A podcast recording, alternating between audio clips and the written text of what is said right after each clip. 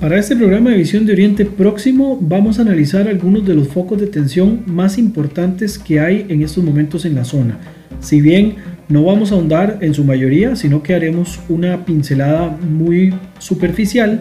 lo que se presenta acá va a tener como finalidad comprender cómo hay conflictos que son poco abordados por medio de la prensa y además ver el rol de los diferentes actores que están involucrados dentro de la dinámica de Oriente Próximo. La intención, por supuesto, es que en las próximas emisiones podamos profundizar un poco más en aquellos conflictos que no tienen tanto interés como ocurre con algunos que sí están dentro de la dinámica constante de los medios de prensa. Acompáñenos.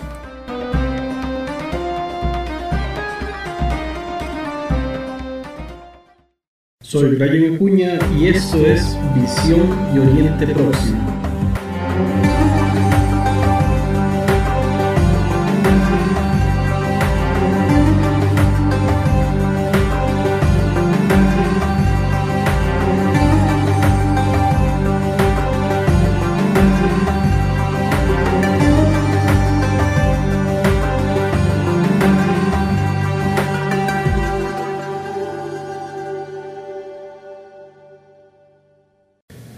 Como decía el modo introductorio, cuando intentamos hablar de la situación en Oriente Próximo y principalmente las últimas tensiones que se han vivido en regiones como el Golfo, donde además estamos hablando de una serie de factores que involucran a varios actores dentro de la, eh, de la dinámica,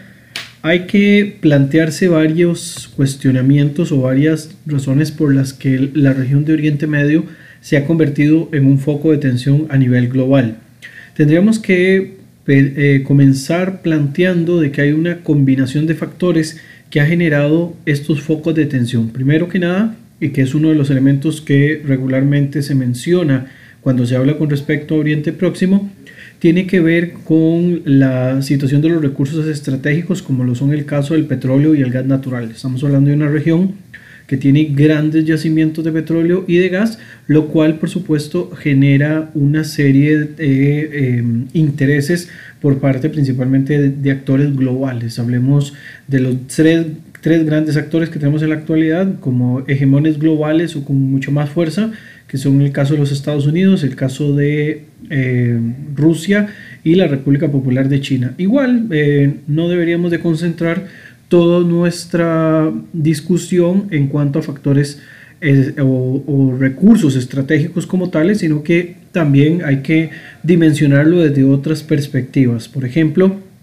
el hecho de que la región se encuentra en lo que denominaríamos una ubicación geoestratégica bastante considerable, eh, ubicándose además como un puente entre Europa y África con importantes eh, conexiones en la región asiática, ¿verdad? Que estamos hablando de que todas las zonas cercanas a la, región Indo-Pacífica y a, los, las zonas aledañas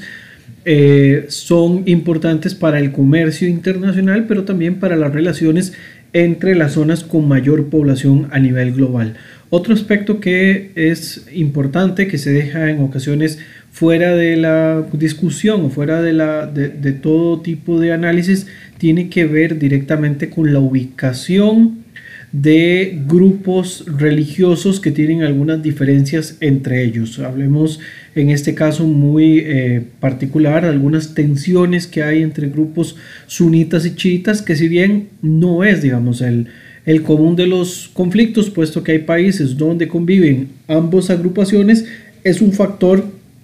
que en algunos casos va a venir a añadir un incentivo adicional a los enfrentamientos que hay dentro de la región. Y ahí podríamos involucrar la situación que vive intensamente Arabia Saudita e Irán, ¿verdad? Por, por la, el dominio que se tiene o que se busca tener sobre algunas de las zonas dentro de la, dentro de la región. Igual, más allá del factor meramente religioso, pues obviamente también tenemos factores como los ya mencionados y a esto hay que sumarle las alianzas que tienen con los diferentes países. Además, otro de los factores que están dentro de esta dinámica son las disputas territoriales, ¿verdad? Que también vienen a generar focos de, de tensión, ya sea porque se esté buscando ampliar la zona de dominio, como ocurrió, digamos, en algún momento eh, con las invasiones que hizo Irak contra Kuwait a principios o a finales, mejor dicho, del, siglo pasado, ¿verdad? a comienzos de la década de los 90 y que esto llevó también a que se dieran otra serie de factores eh, o, de tensiones que posteriormente eh, van a significar invasiones a, diferentes países, incluyendo por supuesto el caso de Irak y el caso de Afganistán que vamos a mencionar quizás con un poco más de fuerza porque es que se dieron este tipo de invasiones. Por otra parte, cuando hablamos de las situaciones de tensión más importantes de Oriente Próximo en la época actual, eh, tenemos que salirnos un poco de la esfera de intentar creer de que todo lo que ocurre en Oriente Próximo se llegaría a solucionar si se resuelve el conflicto palestino-israelí. Ha habido un poco de exageración por parte de los medios y por parte de algunos analistas eh, de considerar de que este es el único, el, único cuestionamiento, la única situación que ha llevado a las tensiones que se viven en la actualidad dentro de la zona. Y acá hay que hacer una aclaración de que si bien es uno de los conflictos más complejos de llegar a una solución efectiva, no es, digamos, el, único o el más sangriento, ni siquiera, digamos, es el, el que más tensiones eh, ocasione a nivel eh, regional. Hay que pensar que toda esta región de alguna manera fue dividida bajo intereses eh,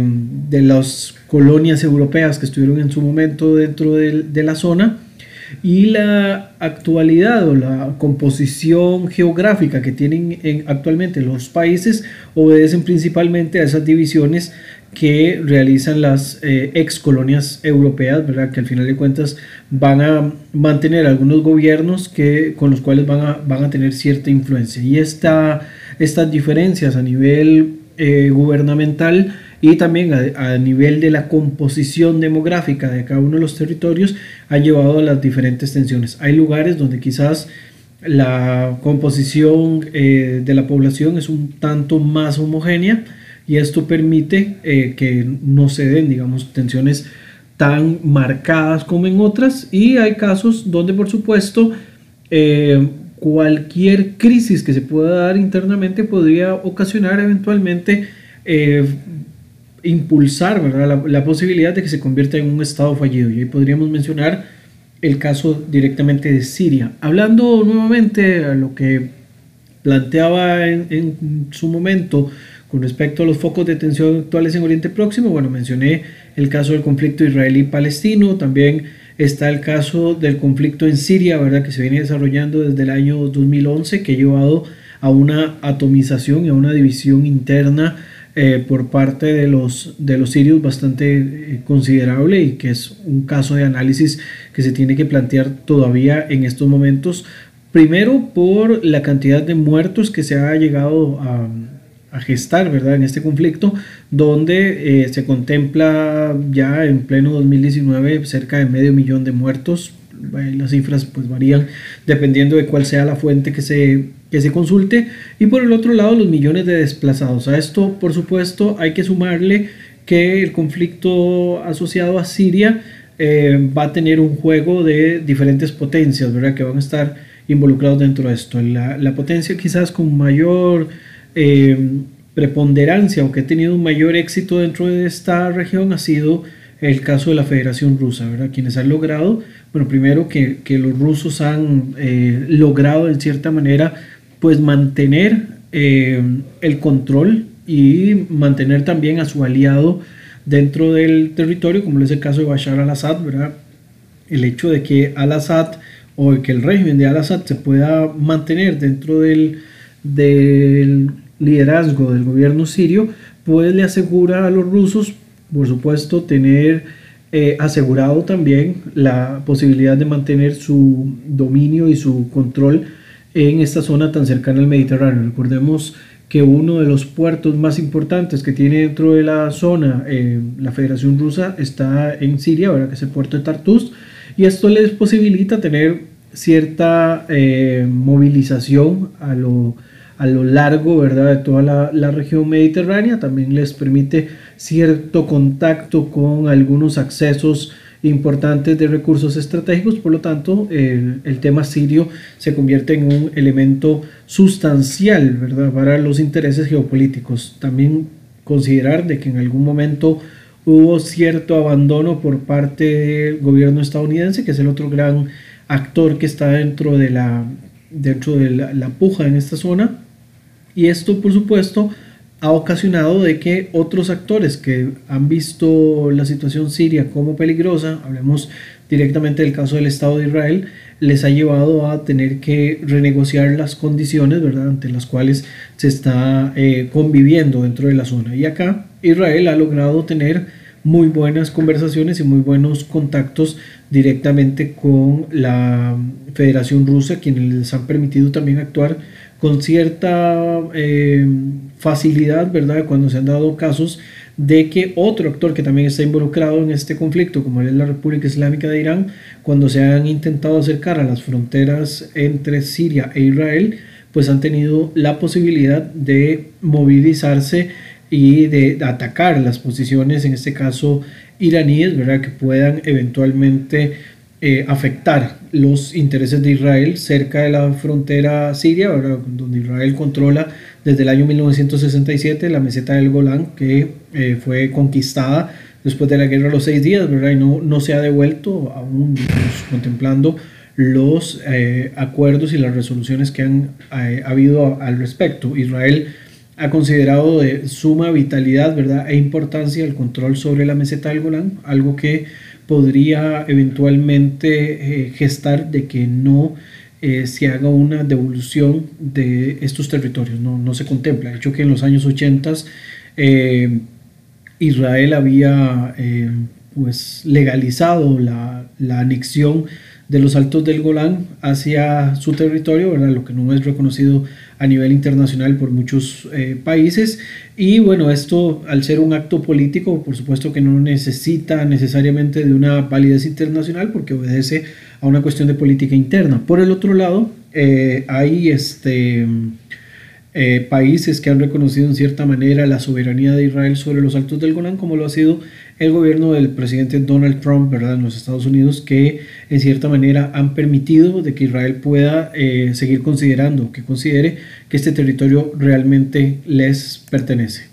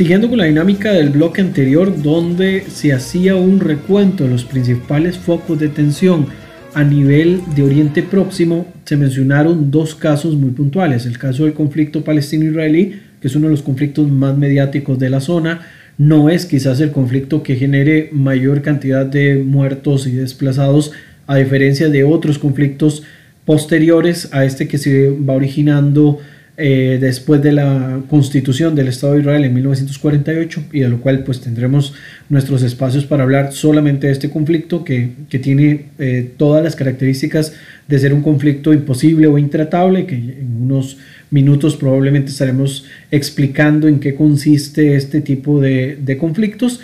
Pero eh, hay otros enfrentamientos también que merecen un espacio puesto que la prensa en ocasiones los han invisibilizado, quizás porque no tienen tanto eh, impacto mediático como se ocurre con el conflicto palestino-israelí. Se mencionó en este caso el conflicto que se vive a lo interno de Siria desde el año 2011, el cual, como ya se mencionó, al 2019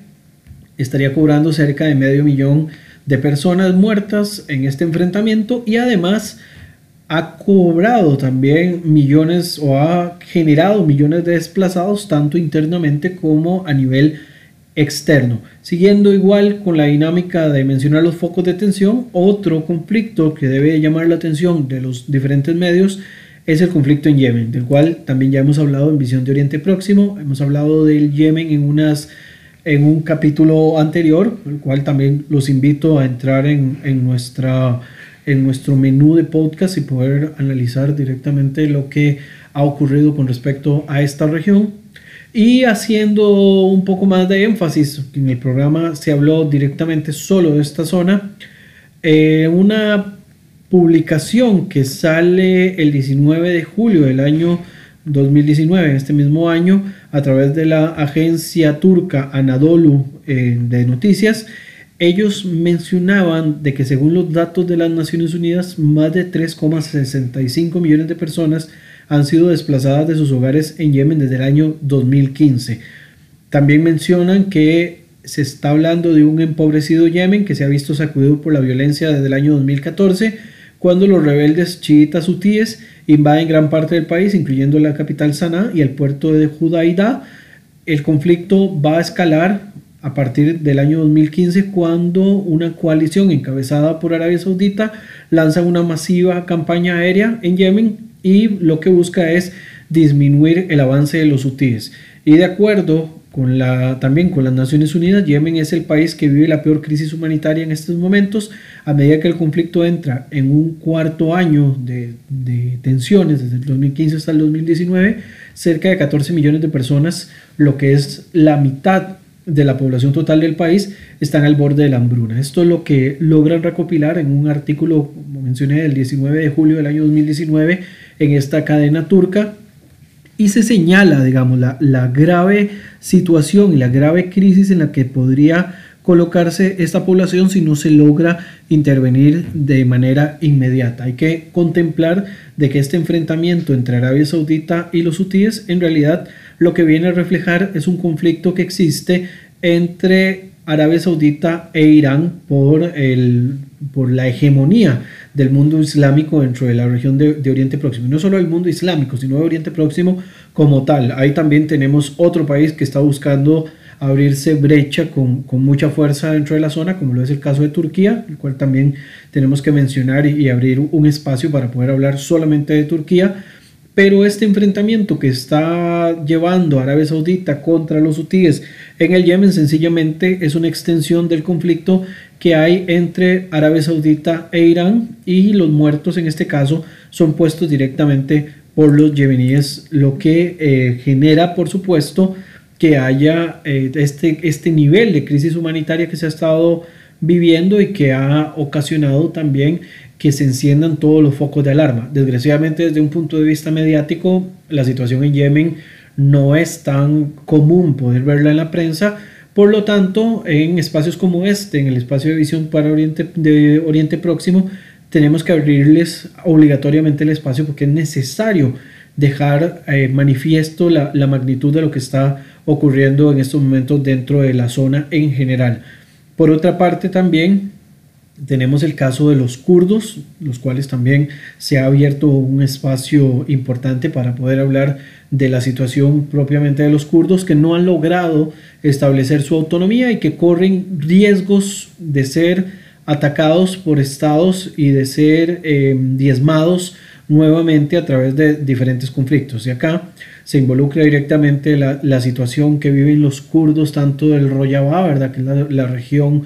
kurda siria que ha logrado autonomía desde el comienzo del, conflicto a lo interno de Siria y por el otro lado también la población kurda que está ubicada en Irak y la mayoría kurda también que está viviendo en Turquía. Con estos tres pueblos ocurre la situación de que se les ha querido eh, restar cualquier posibilidad de que se puedan declarar autónomos o que puedan alcanzar un nivel de independencia pleno por lo tanto, se han dado enfrentamientos y se les ha golpeado duramente. En el caso de los kurdos ubicados en Siria, corren el riesgo de que la República de Turquía, que ya hizo la advertencia, los vaya a golpear militarmente para diezmar cualquier posibilidad de que el movimiento de autonomía kurdo que se ha logrado desarrollar en la región del Rojava sirio vaya a contagiar a la población kurda que se ubica dentro de los territorios de Turquía y que además es la población eh, kurda más grande que hay en la zona de Oriente Próximo. Igual esto ha sido siempre una excusa por parte de la República de Turquía para eh, mancillar los derechos de la población kurda dentro de esta zona para no brindarles la posibilidad de que en algún momento puedan declarar un proceso de independencia o un proceso de separación completa del estado en el que está. Recordemos también que una de las zonas que tuvo la posibilidad de llegar a este tipo de autonomía o de independencia fue la región kurda iraquí, que al final de cuentas, pese a los resultados del referendo, no se pudo generar una, un proceso de independencia, sino que fue altamente reprimido desde, desde varios frentes. ¿verdad? Los iraquíes históricamente han sido también represivos con la población kurda, principalmente durante la época del gobierno de Saddam Hussein, y por el otro lado, eh, en los últimos años, si bien han logrado un proceso de autonomía garantizada por la Constitución a partir del año 2005, donde además la Constitución iraquí permite que los kurdos sean quienes eh, le faciliten el presidente o, quienes pongan el presidente del país en Irak, pues aún así la posibilidad de que haya una autonomía, un tipo de confederación o, algún movimiento así independiente, pues no, no, se llega a gestar a través de la, de la situación propiamente de la, de la población kurda. Y quizás, o mencionar un último caso antes de hacer un nuevo espacio, una nueva pausa, que es el de la situación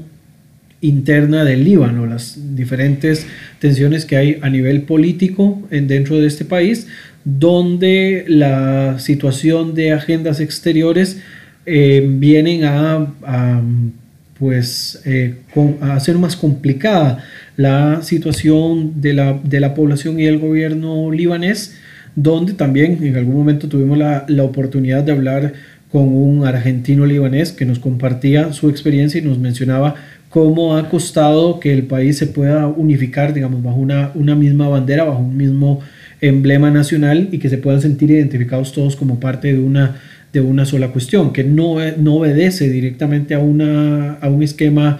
eh, religioso del enfrentamiento chiita-sunita, aunque esto por supuesto viene a eh, implementar o a ampliar un poco más el grado de dificultad para poder solucionarlo. A esto se le suma también la posibilidad de que el Hezbollah em, gane cada vez más fuerza dentro del, del, país por la promoción de la agenda externa del gobierno de la República Islámica de Irán, que ha logrado abrirse brecha en esta zona mediterránea a través de lo que el Hezbollah y los grupos asociados a este han logrado em, establecer tanto a nivel militar como a nivel político. Contemplar también, de nuevo, que el Hezbollah es de esas organizaciones paramilitares que practican el terrorismo, además, terrorismo que ha sido transatlántico, que ha llegado aún a los, a los albores de América Latina, golpeando en dos ocasiones en la República Argentina, que ha tenido también eh, participación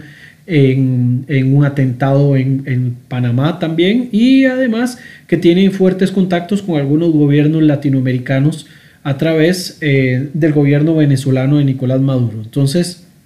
este aspecto del brazo armado eh, iraní que eh, funciona desde el Líbano, pues también es un foco que a lo interno de este país genera muchas tensiones, principalmente no, no por un esquema religioso, como ya mencioné, sino quizás por una situación de la intromisión de agendas externas que vienen a complicar el panorama de un, de un país que ha, que ha sido catalogado ¿verdad? y ha crecido durante décadas con la etiqueta de ser la Suiza del Oriente Próximo.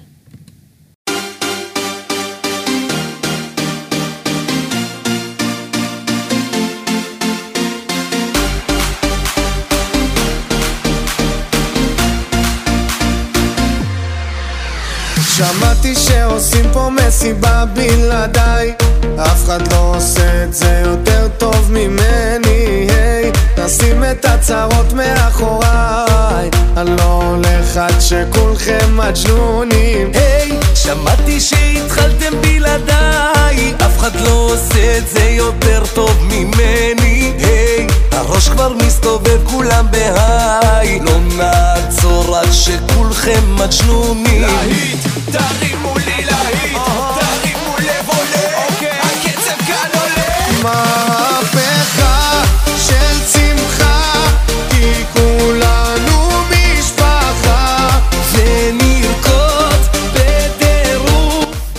Cerrábamos el bloque anterior hablando de la situación interna del Líbano, la cual, como ya les mencioné también,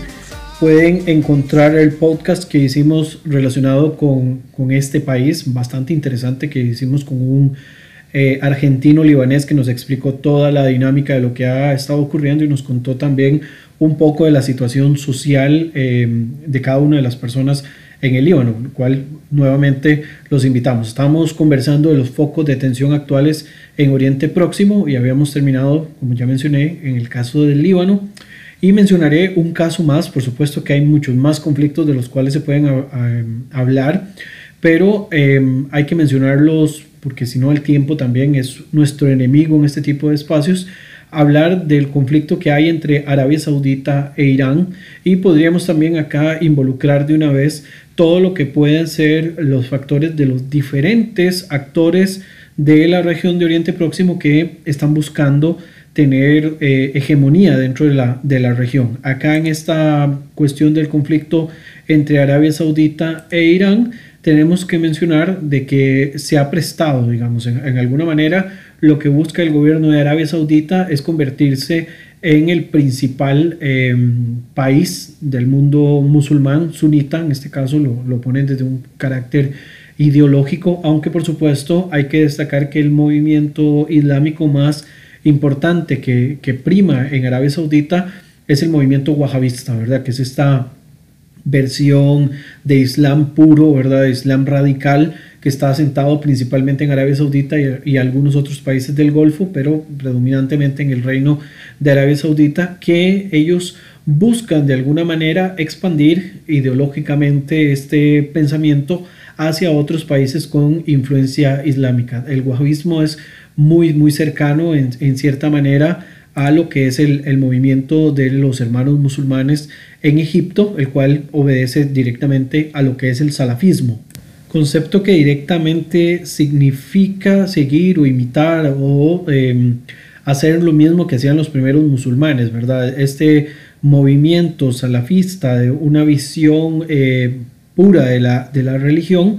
eh, se contempla desde hace muchas décadas, casi que, siglos, ¿verdad? Donde tiene todo este desarrollo con, con respecto al movimiento ideológico. Por su parte, tenemos el caso del wahabismo, ¿verdad? Que es un movimiento que viene supuestamente a reformar el pensamiento de lo que el, de lo que el salafismo viene a promover en cuanto a los ideales de imitar todo lo que los, eh, los primeros seguidores del profeta Muhammad ¿verdad? llegan a practicar después de su desaparición física. El movimiento wahabista como tal lo que busca es que se expanda esta reforma de, de Islam eh, salafista o esta, este tipo de salafismo y que se imponga a otras escuelas de pensamiento islámico y se combata además todos aquellos movimientos que no se ajustan a este tipo de interpretación del sunismo. Por su parte, tenemos el caso de la República Islámica de Irán, país de mayoría chiita, de hecho es uno de los países eh, con mayoría de, de, este, de este grupo religioso, ¿verdad? que es una ramificación del Islam también sumamente importante, donde quizás la diferencia que hay entre el chiismo que se practica en Irán y el chiismo que se practica en otras partes es el papel preponderante que tienen los líderes religiosos, ¿verdad? Donde la interpretación islámica en Irán no permite, digamos, considerar de que haya algún tipo de fallo por parte de los ayatolas, principalmente el ayatola que esté en, ese momento a la cabeza del, eh, del, grupo o a la cabeza, del, en este caso, del Estado. Recordando además que los, eh, los ayatolas eh, son, por decirlo así, el, la figura o, el personaje más importante después de los imanes dentro de la cosmogonía eh, chiita, ¿verdad? Donde los ayatolas van a venir a convertirse en los voceros de, Dios de alguna manera, ¿verdad? Eh, a diferencia del sunismo, donde quizás no hay una jerarquía más, este, donde la jerarquía es menos estable, digamos, no es tan clerical, el chiismo sí, sí es un poco más estructurado y sí tiene, digamos, un ordenamiento un poco más, más concentrado. Entonces, volviendo al tema, para no perdernos mucho en la discusión en cuanto al tema religioso, el enfrentamiento que tienen tanto los iraníes como los sauditas, si bien no se concentra 100% relacionado con el tema religioso, es importantísimo mencionar que el tema de la religión es preponderante en todo lo que tiene que ver con el, el choque que hay entre estos dos grupos. Primero, considerando de que en el caso de los, de los chiitas, además, digamos, de Meca y de Medina, que, tienen otras ciudades eh, sagradas que están ubicadas tanto en Irán como en Irak. En el caso, digamos, de los sunitas, los sunitas concentran prácticamente, ¿verdad? Bueno, y obviamente también que hay que mencionar el caso de Jerusalén, ¿verdad? Pero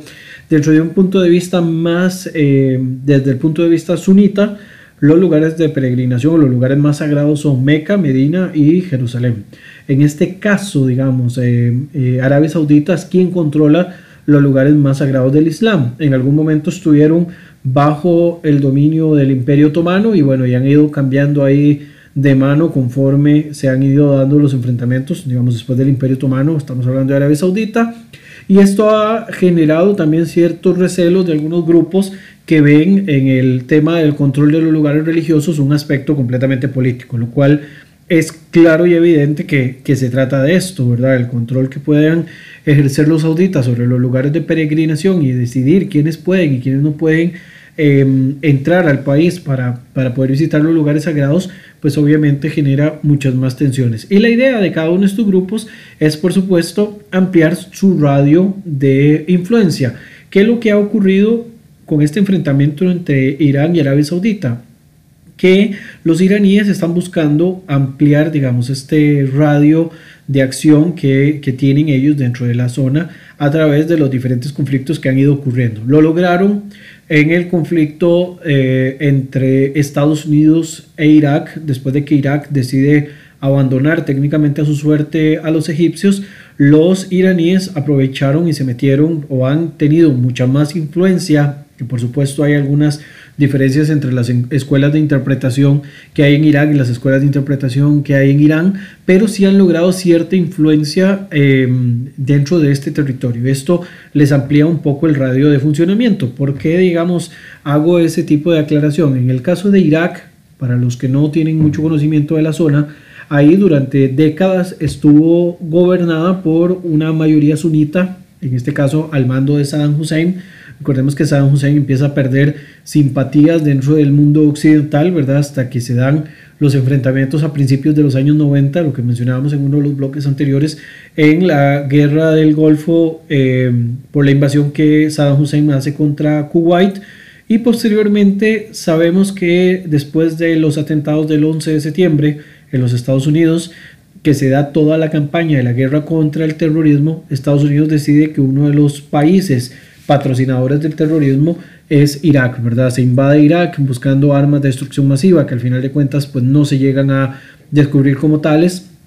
Toman la decisión de eh, buscar una salida alterna a la zona porque se estaba convirtiendo en una guerra de desgaste, desgaste económico y desgaste militar también para el gobierno de los Estados Unidos. Y una vez que por una puerta iban saliendo los estadounidenses, por la otra puerta se iba metiendo la República Islámica de Irán a ampliar su radio de influencia dentro de la zona. Por otro lado, cuando se da la guerra en Siria, exactamente ocurre el mismo efecto. El efecto de que una vez que se abre ese portillo de la inestabilidad dentro de la, de la zona, uno de los países que llega a apoyar al gobierno de Bashar al-Assad de la República Islámica de Irán. Aprovechan de que le abren ese espacio para poder meterse ellos dentro de la, dentro de la zona y movilizarse hacia las fronteras de los países que consideran eh, enemigos, ¿verdad? Y, empezar a tener un poco más de influencia. Esto también les abrió un canal un poco más directo para el trasiego de armas hacia otro aliado que está mencionado que ya eh, está, digamos, que ya fue mencionado, perdón, que es el, el, el, caso del Hezbollah en el Líbano, ¿verdad? Entonces, al tener todos estos contactos, les abre el portillo para que Irán pueda estar haciendo trasiego de armamentos, que pueda estar facilitándole a Hezbollah el trabajo que hace por ellos dentro de una de las fronteras también cercanas a Israel y abriéndose portillos, digamos, hacia la zona mediterránea, donde no había un contacto directo tan explícito como el que se llega a generar después de todos estos conflictos. Técnicamente, Irán amplía su foco de influencia, una influencia de carácter político y una influencia de carácter eh, militar a través de dos conflictos, del conflicto, digamos, en, en, Irak y el conflicto en Siria, y al mismo tiempo también aprovechando los vacíos de poder y el empoderamiento que eh, el Hezbollah ha tenido en el Líbano desde los años 80. Entonces, estos dos aspectos vienen a generar los focos de tensión tan fuertes que hay entre Arabia Saudita e Irán. Vamos a hacer una pequeña pausa y en el próximo bloque seguimos empleando un poco más el concepto relacionado con el tema de los enfrentamientos entre Arabia Saudita e Irán.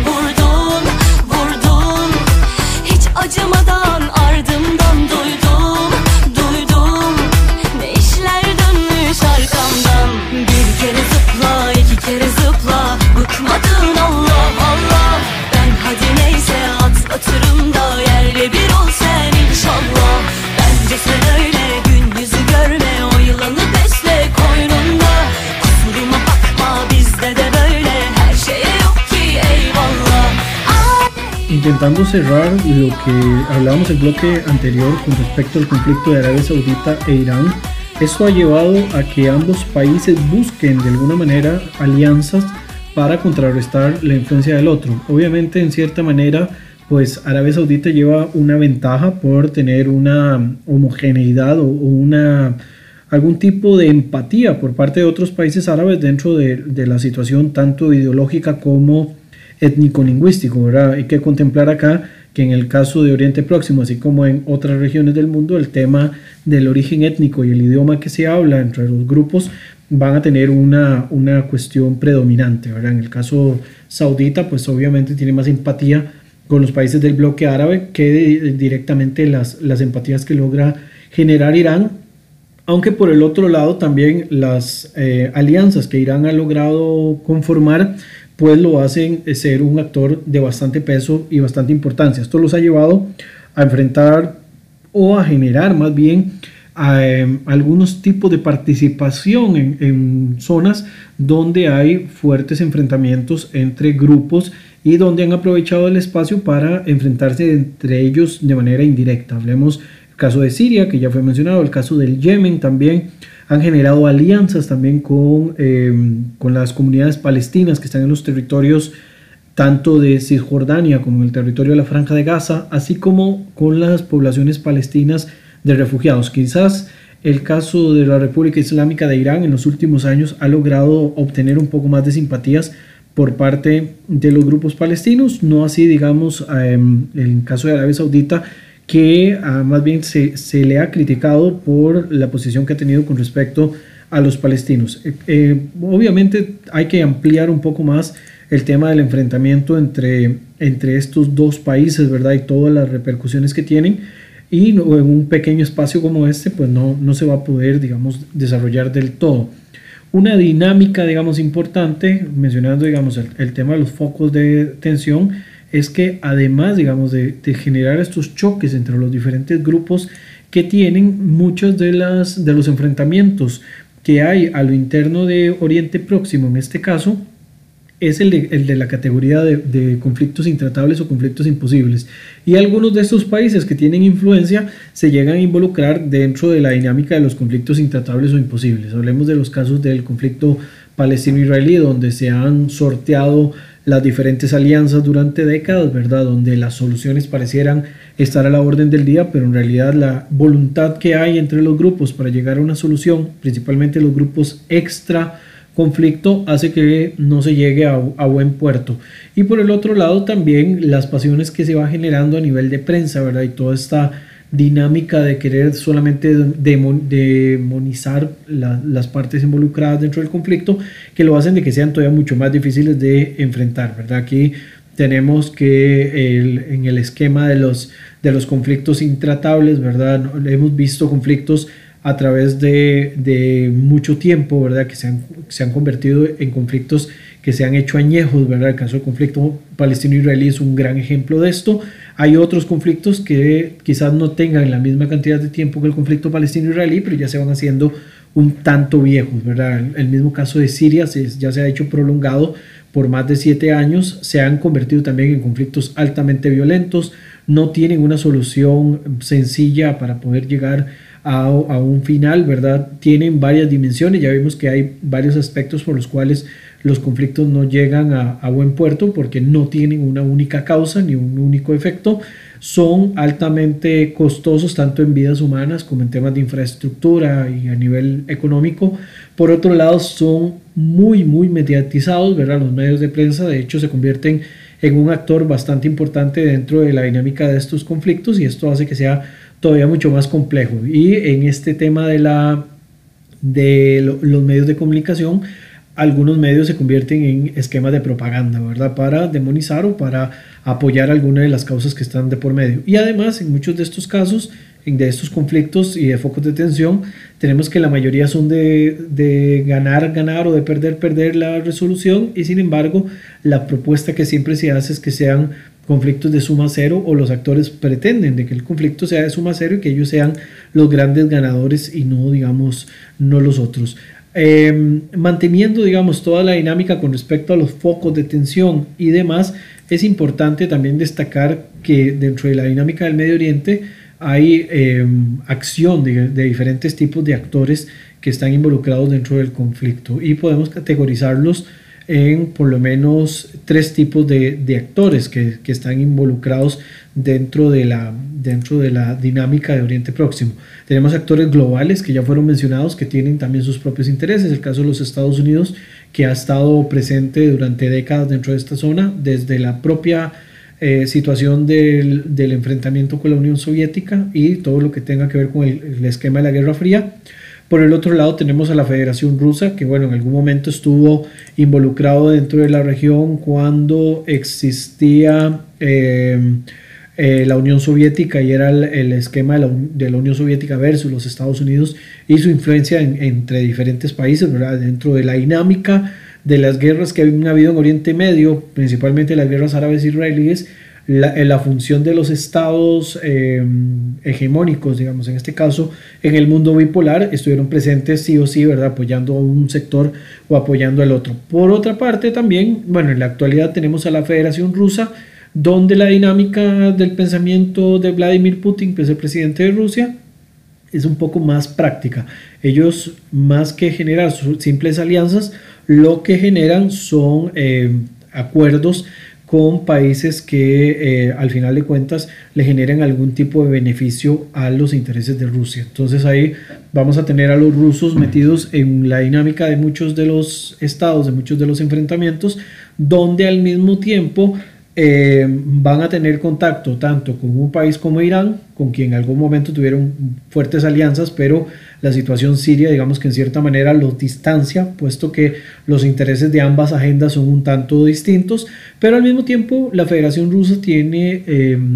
contactos con el Estado de Israel conversa con el primer ministro de manera constante. Entonces esto hace que la dinámica sea todavía mucho más eh, interesante, digamos, para los intereses de, Rusia. De igual manera, digamos, Estados Unidos en algún momento tuvo cierto distanciamiento dentro de la región del Medio Oriente, quizás ahora está un poco más involucrado, eh, siempre se ha mantenido, digamos, dentro de la dinámica del conflicto palestino-israelí, lo que quizás ha cambiado ha sido el rol que ha jugado, ya que durante el gobierno de Barack Obama, que era el gobierno anterior, eh, había un cierto distanciamiento entre el gobierno de los Estados Unidos y el gobierno de Israel, algo que por el contrario en el gobierno actual del presidente Donald Trump se ha visto más bien eh, fuertemente fortalecido. Yo creo que no ha habido otro momento histórico tan fuerte en las relaciones entre Estados Unidos e Israel como en estos momentos con el gobierno de Donald Trump. Luego tenemos otros dos actores que son importantes, uno que trabaja como bloque, ¿verdad? que es el caso de la Unión Europea, que tiene intereses dentro de Oriente Medio, Oriente Próximo,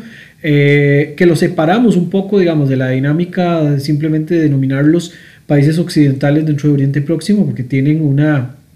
agenda quizás un tanto distinta a la del gobierno de turno de los Estados Unidos actualmente. Por lo tanto, tendríamos que decir que la Unión Europea maneja su propia dinámica con respecto a el tema de, Oriente Próximo, ¿verdad? Y aquí habría que hacer una gran diferencia entre cuál ha sido la dinámica que ha mantenido el gobierno actual de los Estados Unidos, el gobierno del presidente Donald Trump, con respecto, por ejemplo, a la mm, situación de, de la República Islámica de Irán, ¿verdad? Cómo el gobierno de los Estados Unidos han tenido mucho distanciamiento con la situación de, de, de Irán, ¿verdad? Y el, y el, tema del programa nuclear iraní, mientras que por el otro lado tenemos una dinámica un poco más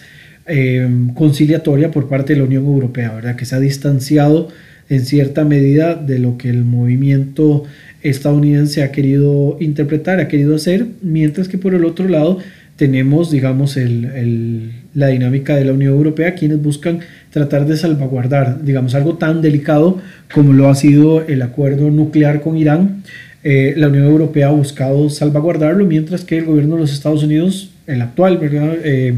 ha considerado de que, el, de que el acuerdo fue mal negociado y por lo tanto le ha puesto fin y más bien se ha llevado a otros niveles de tensión con la República Islámica de Irán. Y por último tendremos a la República Popular de China, que también tiene cierta participación en el esquema de Oriente Próximo, eh, dentro de un punto de vista más eh, funcional, ¿verdad? Ellos lo que están buscando son canales donde puedan desarrollar sus propios proyectos, eh, recordando que China tiene un proyecto que se llama el, el, proyecto La Nueva Ruta de la Seda, ¿verdad? O, o más bien denominado One Belt One Road, que sería una sola franja, ¿verdad? Una sola, una sola ruta, un solo camino, donde lo que buscan los chinos es abrir, digamos, los espacios de contacto por medio de infraestructura, tanto terrestre como marítima, para hacer la movilización del comercio y convertirse en los hegemones comerciales. Ellos están involucrados dentro de la dinámica de Oriente Próximo porque algunas salidas hacia el Mediterráneo pasan por estas zonas. Por lo tanto, China tiene cierta participación, aunque no tan activa quizás como si lo tienen otros actores globales como los tres mencionados anteriormente. También podríamos hablar acá de una dinámica de líderes regionales que tengan algún tipo de, de peso importante, que puedan también eh, cambiar mucho la dinámica de lo que ocurre en la zona. Y aquí se puede mencionar el caso de eh, la República Islámica de Irán, que ya fue mencionado, el, Reino de Arabia Saudita, que también ya fue mencionado, el caso de la República de Turquía, eh, también el caso del Estado de Israel, el caso de, de, Egipto y por el otro lado también tenemos en cierta medida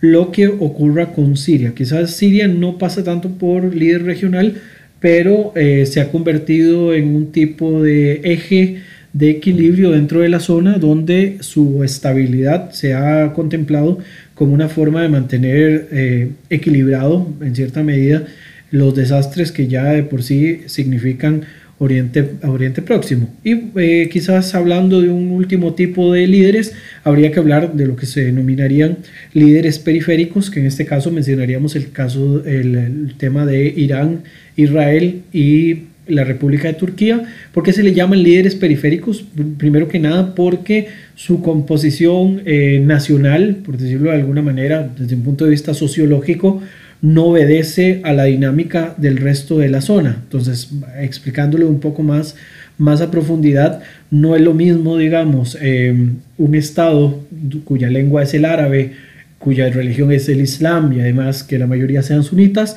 a un estado, por ejemplo, como Israel, donde la mayoría de la población es judía desde un punto de vista eh, nacional ideológico, ¿verdad? En este caso el tema eh, de la identificación con el pueblo judío y por el otro lado además que su idioma sea el hebreo. Esto eh, lo va a diferenciar de la mayoría de los estados que están en los alrededores. Además, considerando de que es el único estado judío a nivel global, esto también dentro de una, de una región cuya dinámica desde el siglo VII tuvo mayoría musulmana, ¿verdad? Como gobierno eh, central, digamos que exista un estado con un gobierno no musulmán, para algunos que tienen una visión un poco más radical con respecto a la religión islámica, esto es toda una afrenta ¿verdad? que se debe, de, se debe de batallar. Por el otro lado también tenemos eh, a la República de Turquía, que en algún momento bajo el liderazgo del Imperio Otomano controlaba muchos de estos territorios. Sin embargo, su composición étnica, por decirlo de algún modo, no eh, hace juego con la mayoría de la región. Por lo tanto, es un líder eh, por todas las características que están teniendo, por la hegemonía que han ido eh, ampliando, digamos, en el, paso de los últimos,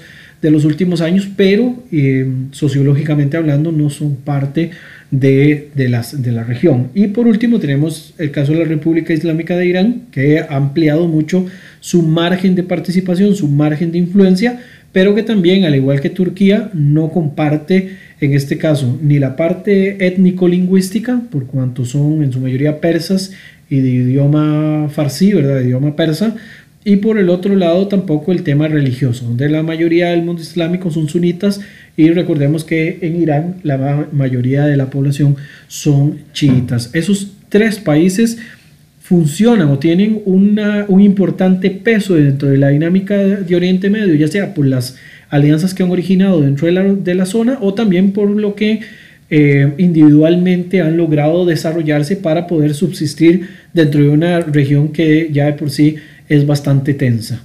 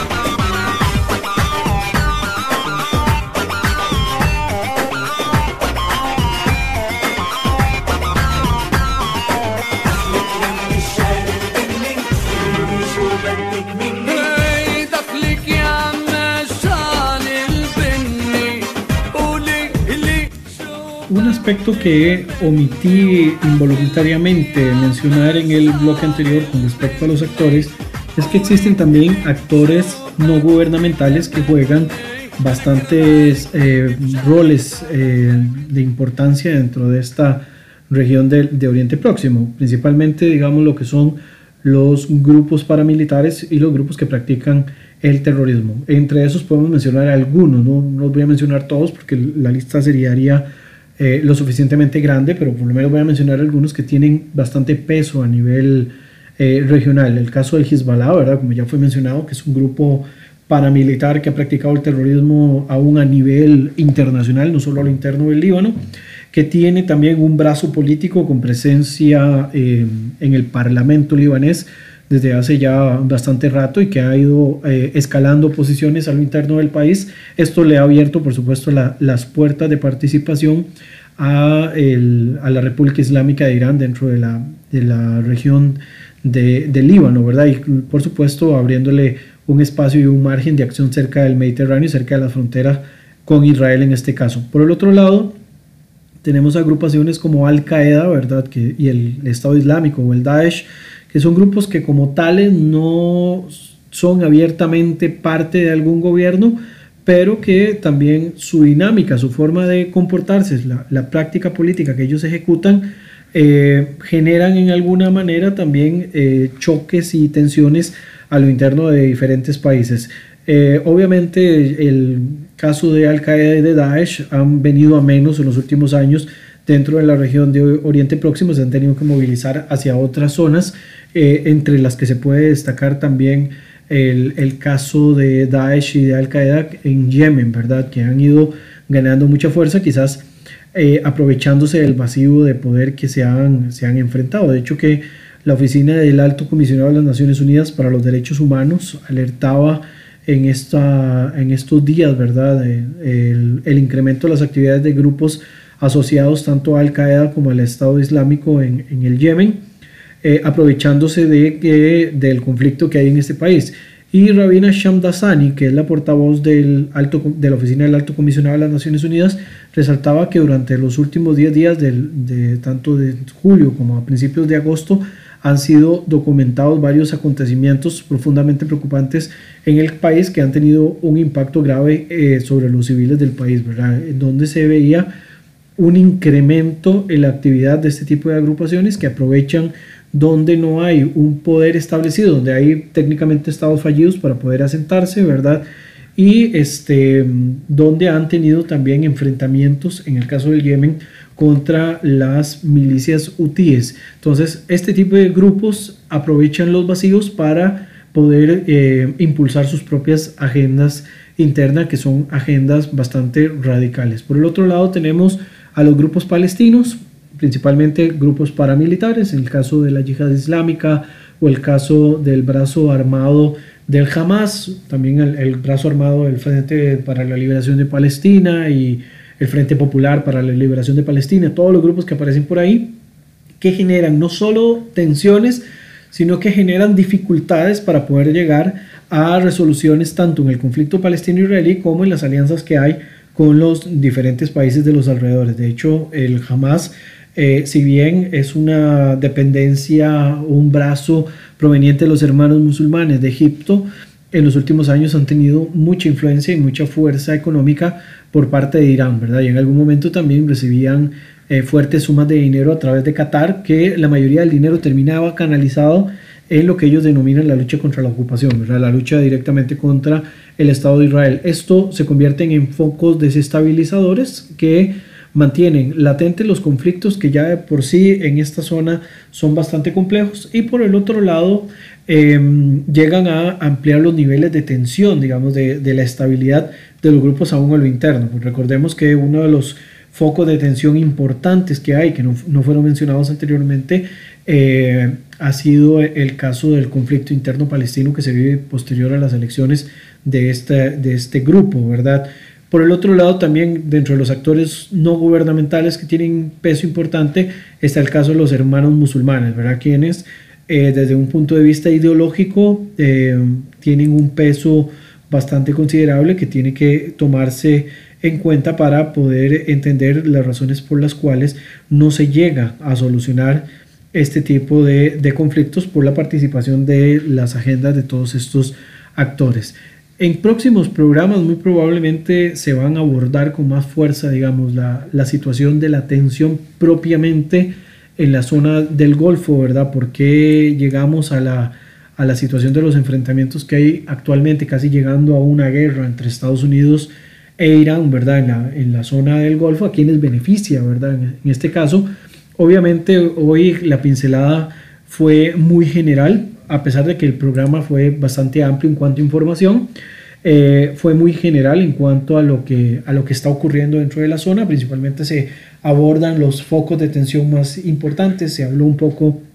también relacionado a la participación de estos focos de tensión dentro de la dinámica de los conflictos intratables y por último se hizo un ejercicio mencionando los niveles del, del movimiento que cada uno de los estados tienen dentro de la, de la dinámica de Oriente Próximo, ¿verdad? Lo, lo que tiene que ver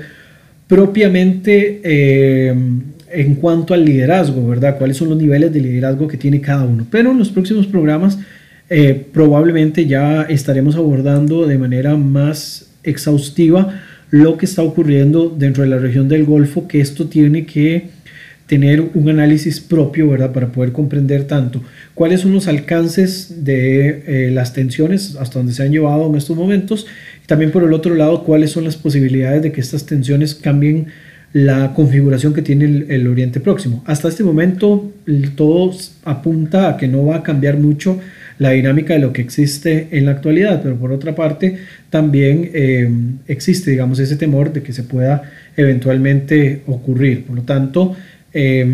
todo esto tiene que ser eh, ampliado de una manera un poco más profunda y vamos a procurar también en los próximos programas poder hacerlo de una forma más eh, categórica. Por el momento, esto sería todo en este programa de Visión de Oriente Próximo. Acompáñenos en las próximas emisiones y cualquier duda o comentario pueden hacérnosla a través de nuestro eh, canal, digamos, de, Facebook, ¿verdad? que se llama Visión de Oriente Próximo, donde pueden darle seguimiento y además en el, eh, en el link ¿verdad? que tenemos ahí habilitado para que puedan escuchar todos los demás programas. Recuerden que también tenemos habilitados esta, todos los programas de Visión de Oriente Próximo en modalidad de podcast en plataformas como TuneIn, Spotify y otras que ustedes pueden encontrar, donde pueden escuchar este programa y cualquier otro que hayamos desarrollado anteriormente. Un abrazo y hasta la próxima edición de Visión de Oriente Próximo.